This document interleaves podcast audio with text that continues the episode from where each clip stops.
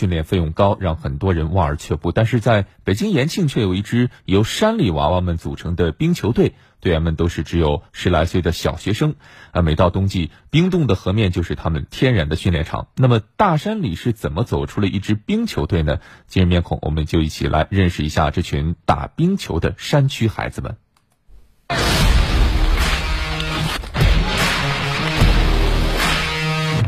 手握球杆，自如地滑行在冰面上，转弯、急停、进球。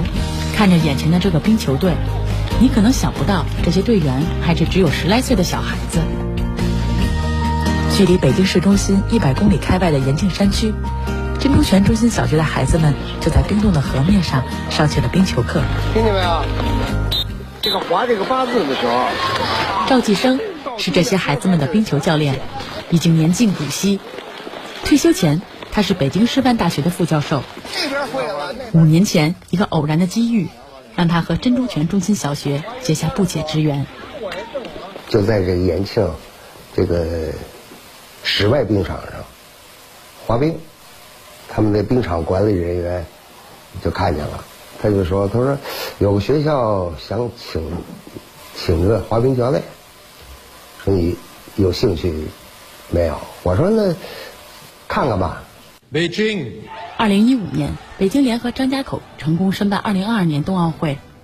位于延庆赛区附近的珍珠泉中心小学，希望可以利用区位优势，抓住此次机会，让学校里的小朋友有机会能够真正的去了解、认识冰雪运动。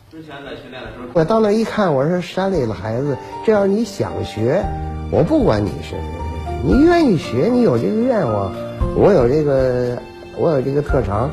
那咱们就可以一块试试。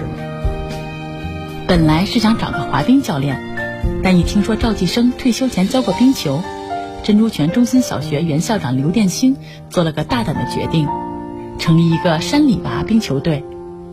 我当时我就说了，这个冰球很耗资金的，很烧钱的。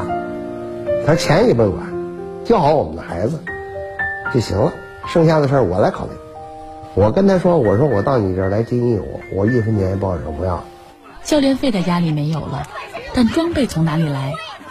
从冰鞋到各类护具，最普通的也要几千元。这笔开销对山里孩子的家庭来说可是沉重的负担，不能让孩子们花一分钱。这是珍珠泉中心小学几任校长对孩子们的承诺。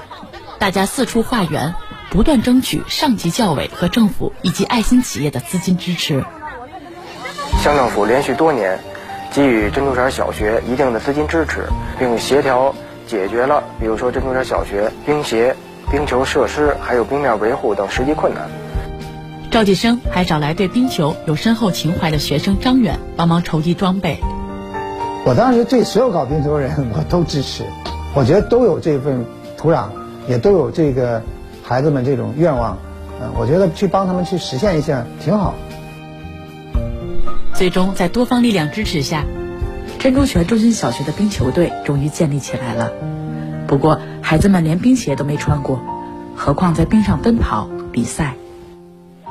我第一次上冰的时候呢，那时候我觉得人能够用冰鞋站在这个冰上，就比较有点想不到的感觉吧。从零开始，赵继生带着孩子们一点点学会站立，学会一步步走，再一点点滑行。掌握了滑冰的基本技巧后，赵继生开始选拔技术好的孩子进入冰球队。那时候我就在想，我一定要滑得比他们更好，这样我就能加入自己梦寐以求的冰球队。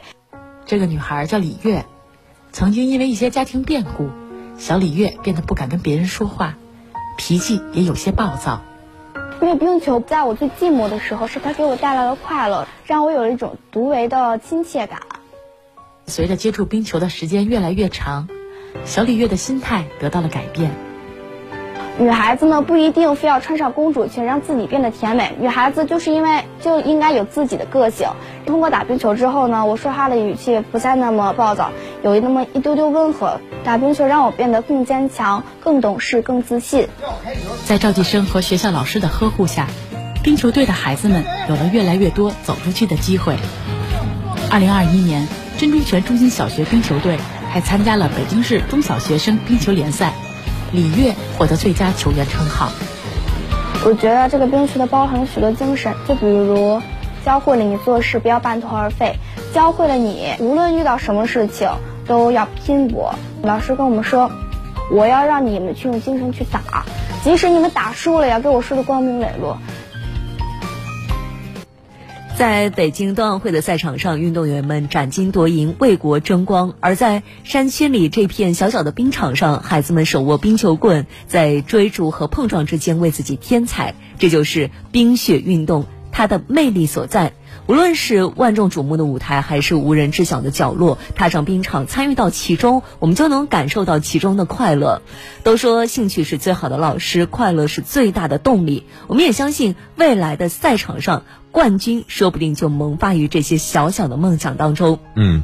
而且我们经常说，梦想需要启蒙，更需要呵护。也正是有像赵老师这样愿意为山里的孩子们去义务指导的专业人士，再加上学校、政府、社会的共同参与，才有了孩子们今天的冰雪梦想。我们都知道，运动可以让一个人终身受益，因为它对于人的塑造和改变，只有当你亲自参与其中，才能够切实感受得到。在这里，我们也祝愿。冰球少年们在未来可以继续尽情的、尽情的去挥洒汗水，享受冰雪运动带来的快乐和激情，一起向未来。